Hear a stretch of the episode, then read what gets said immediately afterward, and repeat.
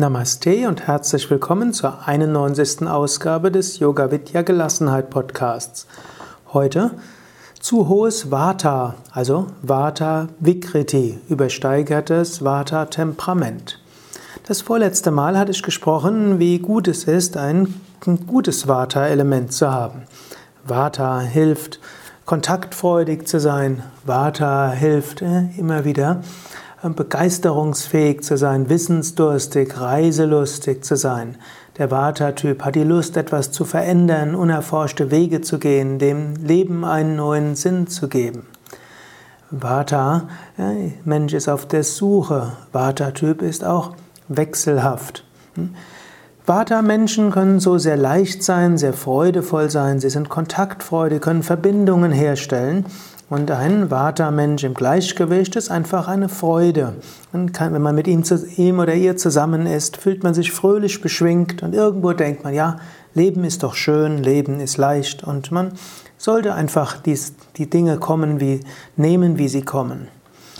Vata kann aber auch zu viel sein. Es ist interessant, wie schnell auch Menschen mit hohem Vata umschlagen können. Grundsätzlich aber, können aber nicht nur Vata-Temperamente zu viel Vata haben, bei jedem Menschen kann Vata zu viel werden. Wenn du zu viel Vata hast, dann kann es sein, dass du nervös bist, du bist unruhig, du hast Schlafstörungen, du hast vor allem möglichen Ängste, du bist unzufrieden, vielleicht empfindest du sogar Hoffnungslosigkeit, du hast mangelnden Mut, etwas anzugehen. Du bist immer auf der Suche, das Ziel fehlt, du hast Entscheidungsprobleme, du fühlst dich gelangweilt. Angenommen, einige dieser Zeichen in dir sind wahrnehmbar, dann ist vielleicht nicht unbedingt das Äußere so sehr das Problem, sondern mehr ist die Frage, ah, du hast zu viel Vata. Jetzt anstatt zu überlegen, dass ah, alles so schwierig ist und so vieles vor dem Angst haben brauchst, stattdessen kannst du einfach dir sagen, aha, es könnte einfach sein, dass ich zu viel Vata habe. Und wenn du zu viel Vata hast, dann kannst du alles Mögliche tun, um das Vata-Element zu reduzieren. Wie entsteht ein Vata-Überschuss? Da gibt es viele verschiedene Möglichkeiten. Wenn du viele Vata-Tätigkeiten machst und das übertreibst, dann kann es zu einem Vata-Überschuss kommen. Tätigkeiten, die Vata sehr stark erhöhen, ist viel Reisen, unruhiger Tagesablauf, wechselnde Anforderungen, Rampenlicht, sehr viel Abwechslung, ungeregelte Essenszeiten, Essen im Stehen, im Gehen, beim Telefonieren, Fernsehen, Ängste, Zukunftsängste, mangelnde Sicherheit. Man kann durchaus sagen, unsere heutige Welt in einem gewissen Maß ist eine Vata-Welt. Sie lenkt dich ständig ab, sie führt dazu, dass du wenig zur Ruhe kommst. Nicht umsonst haben sehr viele Menschen gerade im Westen Vata-Überschuss und damit einhergehende Vata-Störungen und äh, Vata-Krankheiten. Gut, äh, kann, was kannst du machen, um den Vata-Überschuss zu reduzieren? Hm, eine, einige Tipps gehen erstmal gegen dir, gegen den Strich, wenn du ein Vata-Temperament hast. Aber wenn du zu viel Vata hast und leidest unter diesem Vata-Überschuss, dann sind die Tipps tatsächlich hilfreich. Eine Weile lang habe einen geregelten Tagesablauf. Geh zu fester Uhrzeit ins Bett, stehe zu fester Uhrzeit auf, egal ob du schon müde bist oder nicht, egal ob du schläfst oder nicht. Wenn du nicht schlafen kannst, mach einfach eine tiefen Entspannung. Konzentriere dich auf den Atem. Es ist wichtig, dass du einen festen Tagesablauf hast. Iss zu festen Zeiten, egal ob du Hunger hast oder nicht. Bleibe bei einer Ernährungsphilosophie für eine, Weile, für eine Weile. Iss mehr gekochte Speisen, beruhigende, leicht verdauliche Speisen. Du kannst dir selbst überlegen, welche Speisen wären für mich beruhigend und leicht verdaulich. In Ayurveda-Ratgebern findest du eine Menge an Tipps. Übe täglich Meditation, Tiefenentspannung, Yoga-Übungen. Besonders die Wechselatmung, Ujjayi Pranayama, Surya Bedana sowie auch Murcha sind hilfreich. Sage dir Affirmationen wie Ich habe Vertrauen. Vertrauen kann dir helfen, wieder zur Ruhe zu kommen.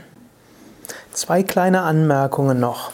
Wenn du Vata-Mensch bist und einen Vata-Überschuss hast, die Vorschläge, die ich eben gemacht, gegeben habe, brauchst du nur eine gewisse Weile umzusetzen. Natürlich braucht der Vata-Mensch Abwechslung, natürlich freut sich der Vata-Mensch über viel Kommunikation, Reisen und so weiter. Und es gilt ja auch, seinem Temperament zu folgen. Nur wenn du einen Vata-Überschuss hast, was du eben daran merkst, dass du dich gelähmt fühlst, Ängste hast, Unruhen hast, dich nicht entscheiden kannst und natürlich auch verschiedene körperliche Symptome dazukommen, dann kannst du etwas tun, um Vata zu reduzieren. Normalerweise dauert das, je nachdem wie stark die, der Vata-Überschuss ist, zwischen 1 bis 4 Wochen und dann kannst du wieder ein äh, Vata-gemäßes Leben führen. Noch eine zweite Anmerkung. Nicht jede, ja, jedes Unwohlsein, psychische Unwohlsein eines Menschen mit Vata-Temperament heißt, dass du einen Vata-Überschuss hast. Es kann auch umgekehrt sein. Du brauchst Abwechslung und du fühlst dich irgendwo unwohl und gelähmt und du fühlst dich irgendwo gehemmt. Und dann kannst du schauen, wo könntest du etwas mehr Abwechslung in dein Leben hineinbringen. Wo könntest du an den Stellen etwas mehr bewirken, wo du deine Fähigkeiten einsetzen kannst? Und du kannst auch überlegen, die Aufgabe, die ich zu erledigen habe, wie könnte ich dort meine Stärken einsetzen? Hm, dann nutzt es nichts, wenn du einen anderen Menschen versuchst nachzuahmen, sondern überlege, welche meiner Stärken könnte ich da besonders einsetzen. Und die dritte von meinen beiden Überlegungen und Ratschlägen wäre, wenn du dich als Vata-Mensch irgendwo gehemmt fühlst, kann es auch daran liegen, dass du vielleicht dich an manche Sachen nicht hältst, die andere von dir erwarten und deshalb ständig von anderen gehemmt wirst. Angenommen, du bist ein Vata-Mensch, du neigst zur Unpünktlichkeit, du neigst immer wieder was Neues dir vorzustellen und vorzunehmen, dann werden sich die anderen Menschen oft von dir etwas überrumpelt fühlen. Und sie werden dich dann kritisieren für Unpünktlichkeit, für Nicht-Einhalten von Verpflichtungen und Vereinbarungen und so weiter. Und dann bist du ständig am Kämpfen mit den scheinbaren Kleingeistern. Dann hilft es, wenn du überlegst, dass du dich etwas an die Anforderungen hältst, etwas dein Vata-Temperament dämpfst.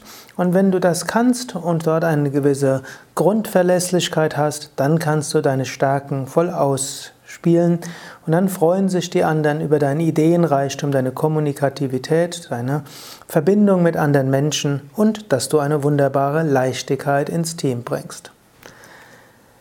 Ja, das war es auch schon. Das war der 91. Podcast des Yoga Vidya Gelassenheit entwickeln Podcast. Beim nächsten Mal will ich dann die erwähnten Atemübungen anleiten, die auch helfen, ein Übermaß von Vata zu reduzieren. Mehr über Ayurveda, auch über die drei Temperamente und über die Atemübungen und weitere Tipps auf www.yoga-vidya.de